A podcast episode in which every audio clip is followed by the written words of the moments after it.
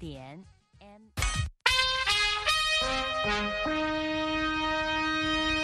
美国之音现在继续播送中文节目。美国之音时事经纬。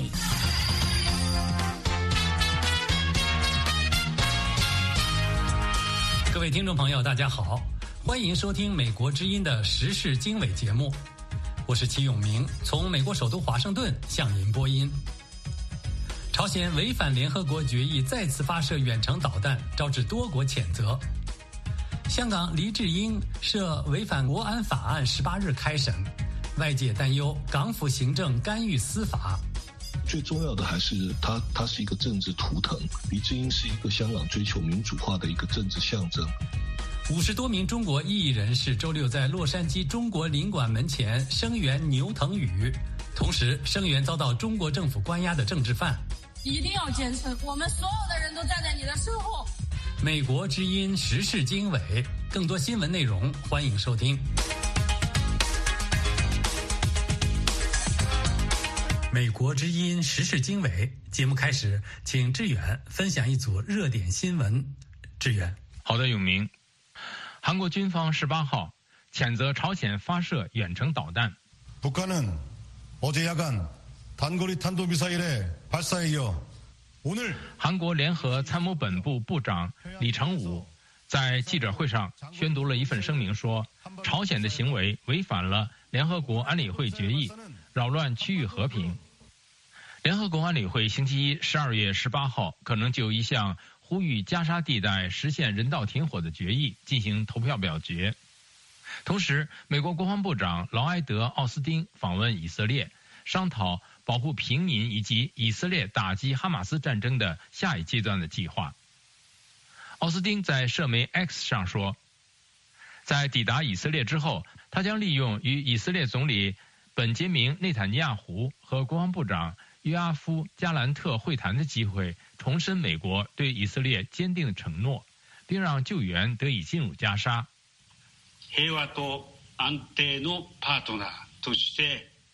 日本与东盟领导人十七号在东京举行特别峰会，庆祝建立友好关系五十周年。在地区海域与中国的紧张局势日益加剧之际。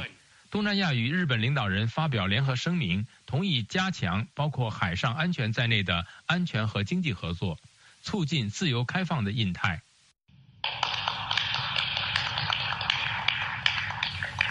日本首相安田文雄与越南总理范明正十六号在东京举行会谈，此次双边会谈是在纪念日本与东盟建立友好关系五十周年的日本东盟特别首脑峰会期间举行的。双方还举行了文件交换仪式。美国并不认为河内北京防务合作会影响美越关系。美国驻越南大使馆发言人卡麦伦·托马斯·沙赫向路透社表示，中国国家主席习近平对越南进行国事访问，并且两国宣布进一步加强双边关系，包括两国之间的军事和安全关系之后。美国将继续推动与越南密切的合作关系。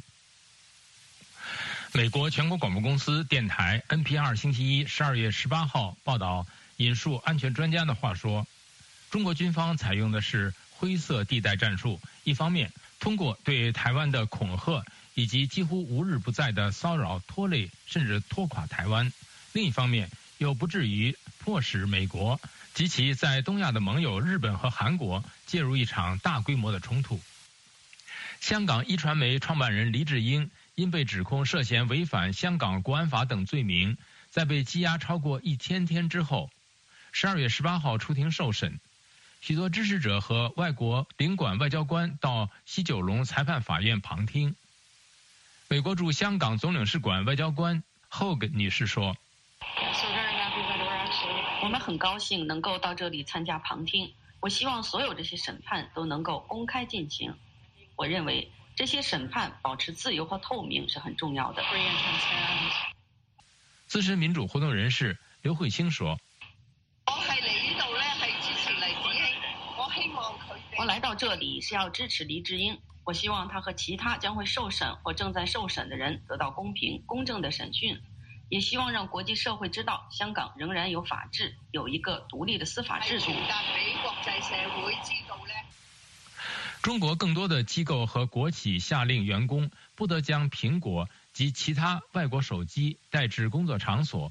这一前所未有的禁令很可能阻碍苹果公司和三星公司在全球最大的手机市场的运作。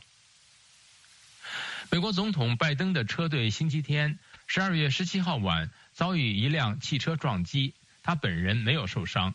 事件发生在周日晚八时之后，当时拜登和夫人。正在家乡特拉华州的威尔明顿市参加一个竞选活动，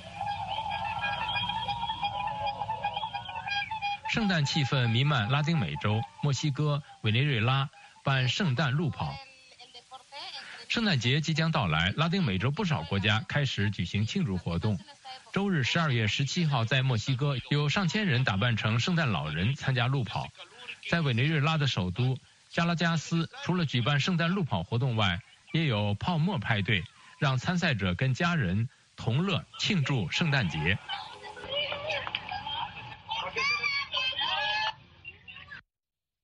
永明，好，感谢志远分享今天的热点新闻。阅读更多新闻和深度报道，请登录美国之音中文网 www.voachinese.com。接下来，我们分享香港一传媒创办人黎智英涉嫌违反国安法案即将开审。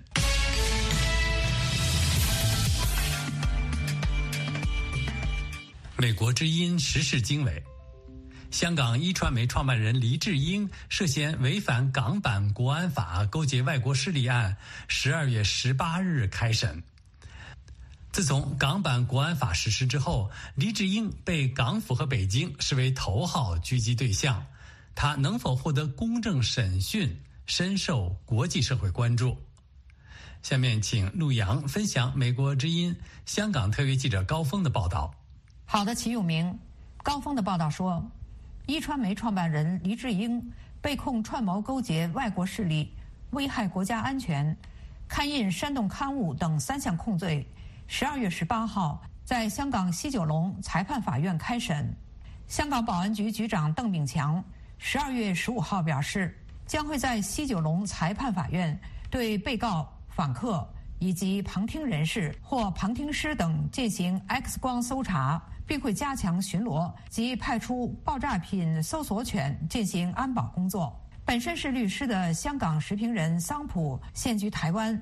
桑普说：“那旁听师呢？”就等于说是有一些真的支持民主自由的一些个别人士，他们是没有什么组织可言的啊，他们只是可能形成一种默契或者一种联系。旁听师的重要的功能是用他的笑容或者用他的表情，用他的呃合法的文明的一些举措。能够表现的对被告的一些支持跟关怀，有时候会记下有关的内容，可以报告给那些海外的媒体，让他们可以报道。他们当中也有记者，也有一些自媒体的记者，他们不是扰扰乱的秩序，并不是串供，并不是要捏造什么证据。《星岛日报》《东方日报》等报纸十二月十五号报道。黎智英透过律师申请通过电视直播方式，让海外证人以事项形式作供，但遭到法院书面拒绝。桑普批评法院以技术为由限制黎智英的辩护权。他说：“当局的目的是显而易见的。”桑普说：“这个本来就是一个虚假的审判嘛，那不希望引起在编好的剧本以外的任何疑问，因为这个事情啊是世界各国的瞩目。一旦允许。”黎智英传唤在海外的证人，法院很怕这个会产生一个他意想不到的效果。今天可以准许那个黎智英传唤海外证人 A，也可能就有海外证人 B、C、D、E、F 一直出现，而这个情况会导致这个成为一个世界共同为黎智英发生的一个事件。七十六岁的黎智英生于广州市，上世纪六十年代偷渡到香港。一九八九年，黎智英开始涉足政治。一九九四年，黎智英就六四事件在旗下一周刊刊登了题为《给王八蛋李鹏的公开信》的文章，文章形容李鹏是超级国耻。黎智英一九九五年创办《苹果日报》，以小报方式办报，该报在2021年6月停刊之前，被普遍视为香港新闻自由的风向标。2019年，香港爆发反送中示威浪潮，黎智英在示威爆发初期到访美国，先后获得时任国务卿蓬佩奥和副总统彭斯的接见，就逃犯条例修订和香港自治情况发展进行磋商。中国政府和官媒多次批评黎智英反中乱港，其中中共中央政法委2019年8月发文点名黎智英、李柱铭。陈方安生和何俊仁是祸港四人帮，谴责黎智英是四人之首，是反对派主要金主。台湾国防安全研究院国安所副研究员施建宇说：“虽然黎智英是生意人，但是他对民主的信念甚至超越政治人物。”施建宇说。最重要的还是他，他是一个政治图腾。黎智英是一个香港追求民主化的一个政治象征，以他作为一个呃生意人，是一个媒体的老板，他。这样子的追求香港的政治呃变革、政治发展、政治民主化，这个对北京来讲是是一个很很大的一个机会。而且《苹果日报》在过去，尤其在反送中的时候，呃呃，全力声援年轻人呃追求民主化的这个这个理想，这个对中共有很强的象征意义。齐永明。以上是陆洋分享香港一传媒创办人黎智英涉嫌违反国安法案开审，外界担忧港府行政干预司法。接下来我们关注部分在台香港青年和台湾志工成立台港同行团队，宣讲并分享民主抗争的亲身经验。请不要走开，我们马上回来。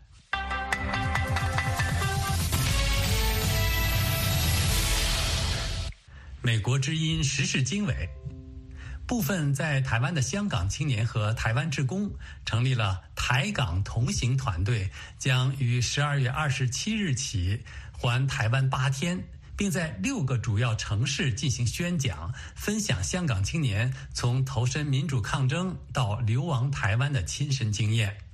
他们呼吁台湾选民不要忘记香港血的教训。并在即将到来的大选和未来的政治决策当中，不要轻信中国的承诺。请志远分享美国之音驻台北特约记者林乃娟的报道。好的，永明。林乃娟的报道说，台港同行环台宣传活动的首日将从台北的台湾大学启程。规划中的部分路线包含台北的中山和西门町商圈、高雄夜市、台南车站。台南永乐市场、台中一中商圈及宜兰、台东等城市人潮聚集点。成员之一的罗子维曾担任香港中文大学最后一届学生会的副主席。他于2019年组织香港学生运动后，随着中共祭出国安法报复民主人士之后，2022年流亡来台，现任台湾经济民主联合智库的副研究员。罗子维告诉美国之音。蛮多的高中生开始厌倦所谓的男绿对决。我觉得那个危机不是说高中生去支持哪一个政党或支持哪一个候选人，而是他们这个想法的背后透露了他们对民主政治的厌倦，以及他们对中国的戒心这种说法也开始厌倦。我觉得这种想法是蛮危险的。房间的大象不会因为我们忽视就消失。他呼吁台湾人正视中国威胁。并检视各党候选人对中国的政策和经济合作方针，且反思这些承诺的可信度。他说，中共对付香港、西藏和维吾尔人的政策也会用来对付台湾。所幸台湾除统派之外，很少人接受一国两制。虽然这种想法仍然可能死灰复燃。流亡日本的香港艺术家，同时也是香港民主女神组织共同发起人的李一东表示，希望各国关注香港议题，不只是为了争取香港民主，也是要让世界认知到中共的暴行，并抵抗其在海外的统战力量，撑起世界的民主。位于台北的辅仁大学法律系教授吴豪仁出席记者会，表达对台港同行活动的支持。不过，吴浩仁说，台湾人对香港议题只有三分钟热度，也为香港做的太少，而且台湾的抗中意识也出现姑息和侥幸的心态。吴浩仁在记者会上说：“我心里是羞愧多于兴奋的，因为做了八年，结果我们现在的处境，所谓的民主或者是说抵抗中国那种决心呢，又回到八年前。”位于台北的中研院台湾史研究所副研究员吴瑞仁于二零一七年遭中共列入黑名单。除认定其著作违反国安法之外，也禁止他入境香港。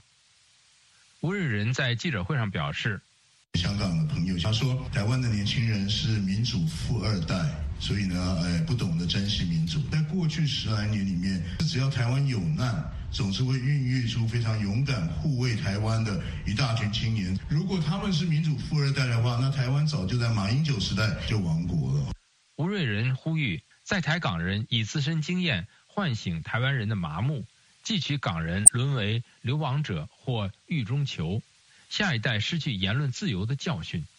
以上是志远分享美国之音驻台北特约记者林乃娟的报道，部分在台香港青年和台湾职工成立台港同行团队，宣讲并分享民主抗争的亲身经验。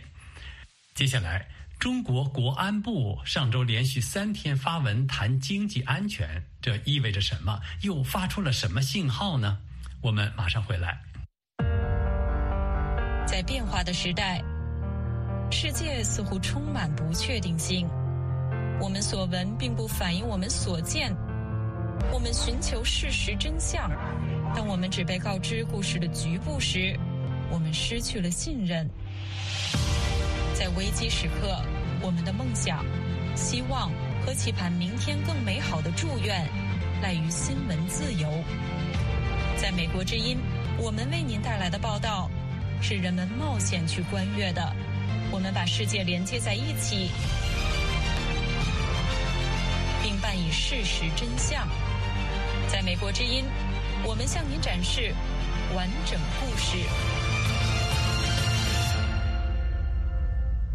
美国之音时事经纬，中国国安部上周三开始连发三篇文章，高调谈经济安全。这不禁让人思考：国安和经济联姻是想把经济带向什么方向？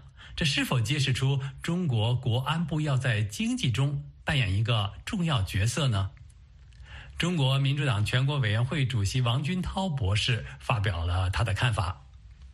其实呢，从习近平上台之后，要求呢，中国党政机关呢，各个方面都要就是要定于一尊，要四个意识两个维护，也就是说，要以他的事为准。但是现在我们要说呢，为什么这次的国安部呢高调介入？我们知道，其实在这个习近平上来之后呢，第一次面临重经济领域重大挑战是二零一五年的股灾。那次股灾是以上海公安是以公安局到上海抓人。才把这个股灾给制住。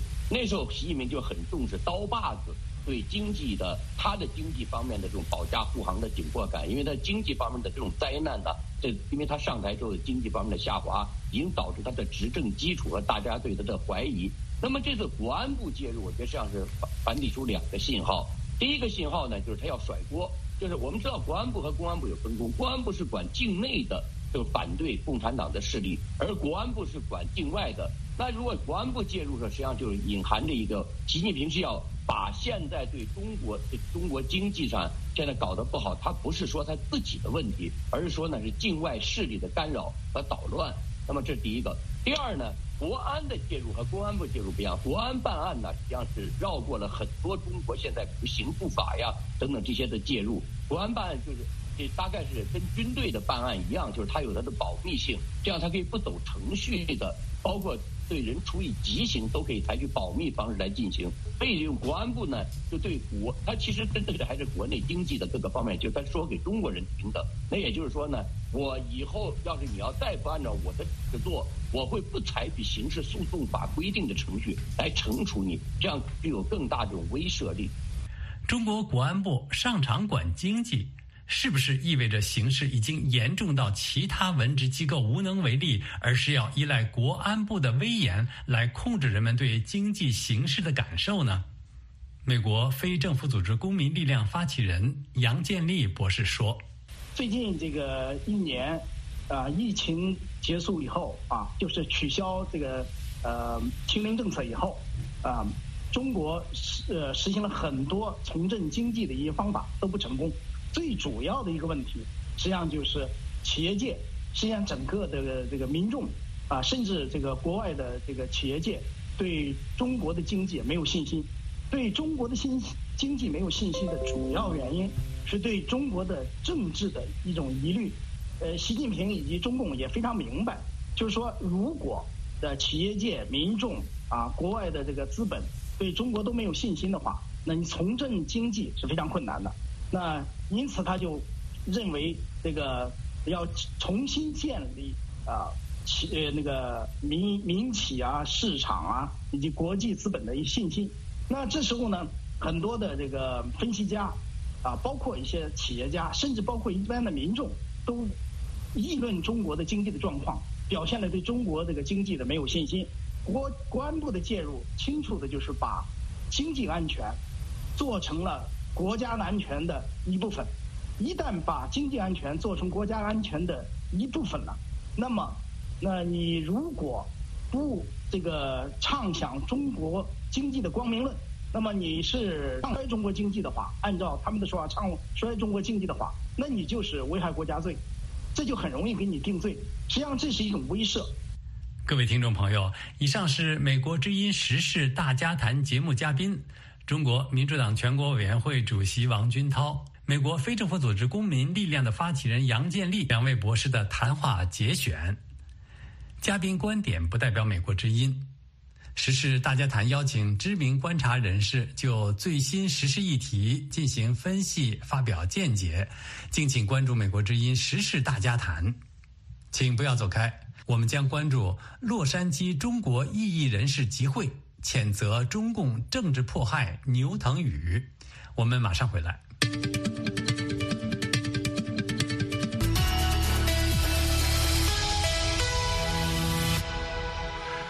美国之音时事经纬，二零二三年十二月十六日周六下午三点，洛杉矶中国领事馆门前汇聚了五十多名中国异议人士以及中国民主党成员，共同参与第六百六十四次茉莉花活动。这次活动旨在特别声援牛腾宇及遭到中国政府关押的政治犯。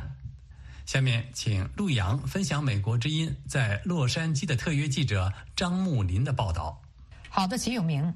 张木林的报道说，活动中一些活动参与者手持标语牌，上面写着“自由牛腾宇”。活动期间，参与者们纷纷发表演讲，表达对牛腾宇的关注和支持。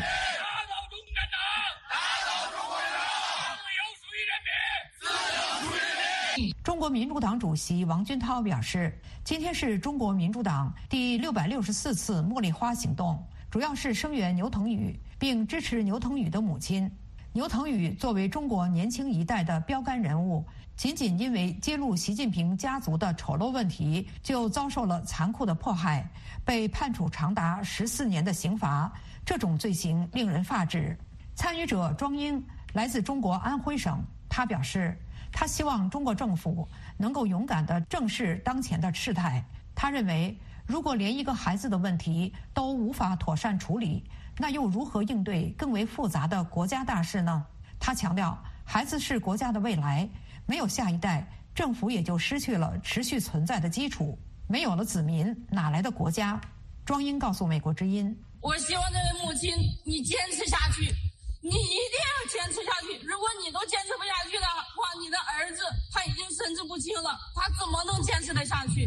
我希望他跟他儿子一起站到最后，一定要坚持。我们所有的人都站在你的身后。活动参与者王忠伟表示，他期望这次活动在牛腾宇母子处于孤立无援的时候，能为他们提供一些力所能及的支持。王忠伟强调，每个人都不是独立存在的个体。都有父母和孩子。如果今天我们不行动起来，那么明天中共铁拳镇压的可能就是压到我的亲戚，压到我的家人，压到我的朋友。王忠伟呼吁中共善待牛腾宇。活动参与者杨志刚来自中国安徽省合肥市，他表示牛腾宇太无辜了，这是一个网站上发出来的，跟他没有任何关系，他只是替罪羊。中共就是想用这招杀鸡儆猴。我感觉这个真的没必要，中共太无耻了。在演讲和拍摄大合影过程中，中领馆门口台阶下的水龙头被打开，对准花坛和人群持续喷水，导致蹲在第一排合影人群的鞋子全部被打湿。杨志刚告诉《美国之音》：“我感觉无所谓啊，我都站在这里，他再喷喷呗，他应该怎么样？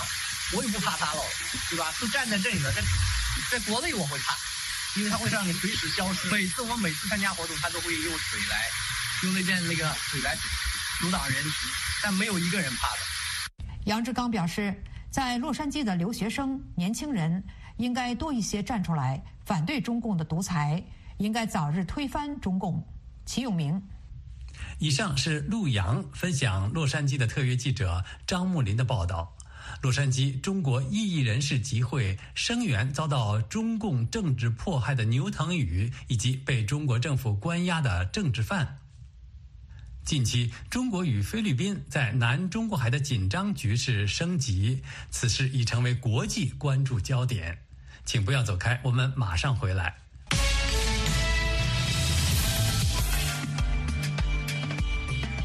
美国之音时事经纬：近期，中国与菲律宾在南中国海的紧张局势升级，此事已成为国际关注的焦点。下面是英语盾节目主持人马克的报道节选。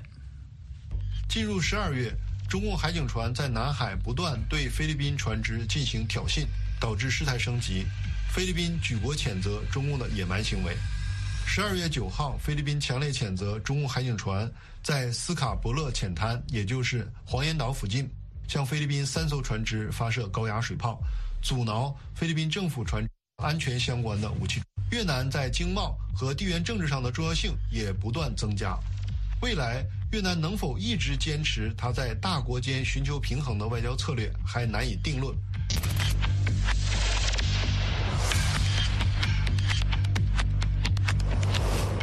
进入十二月，中共海警船在南海不断对菲律宾船只进行挑衅，导致事态升级。菲律宾举国谴责中共的野蛮行为。十二月九号，菲律宾强烈谴责中共海警船在斯卡伯勒浅滩，也就是黄岩岛附近，向菲律宾三艘船只发射高压水炮，阻挠菲律宾政府船只向菲律宾渔船运送燃料和食品。十号，菲律宾海岸警卫队表示，执行补给任务的菲律宾船只又一次被中共海警船水炮攻击，造成一艘补给船发动机损坏，另一艘补给船遭到了故意的撞击。当时，菲律宾武装部队总参谋长布劳纳就在那艘被中共船只水炮喷射和撞击的船上。菲律宾外交部为此召见了中共大使，就中共在南海的侵略行为提出抗议，并宣布他为不受欢迎的人，还表示正在考虑驱逐他。中菲两国在牛阿礁和仁爱礁也发生对抗，争端持续不断。针对中共在南海日益加大的海上扩张，负责在南海巡逻的菲律宾海岸警卫队表示。我们需要有现代化的海上监视能力。日本海上保安厅在十二月四号开始在印度尼西亚举行海洋监视方面的训练活动，印尼、菲律宾、马来西亚等国的海岸警卫队相关人员参加。菲律宾武装部队在九月的时候曾经表示，包括日本、澳洲、马来西亚、法国、印度、加拿大和新加坡许多国家都有意愿参与美菲南海联合巡航。这表明中共在这个争议海域的强势行径，正导致全球孤立。从十月开始，美国和菲律宾开始海空联合巡航。越南与菲律宾在经济和外交上越来越偏向西方，并与美日韩加强军事合作，都是中共在南海的“战狼”政策所致。听众朋友，以上是美国之音英语盾节目主持人马克的报道节选，谈中国与菲律宾在南中国海的紧张局势升级。阅读更多新闻和深度报道，请登录美国之音中文网 www.voachinese.com。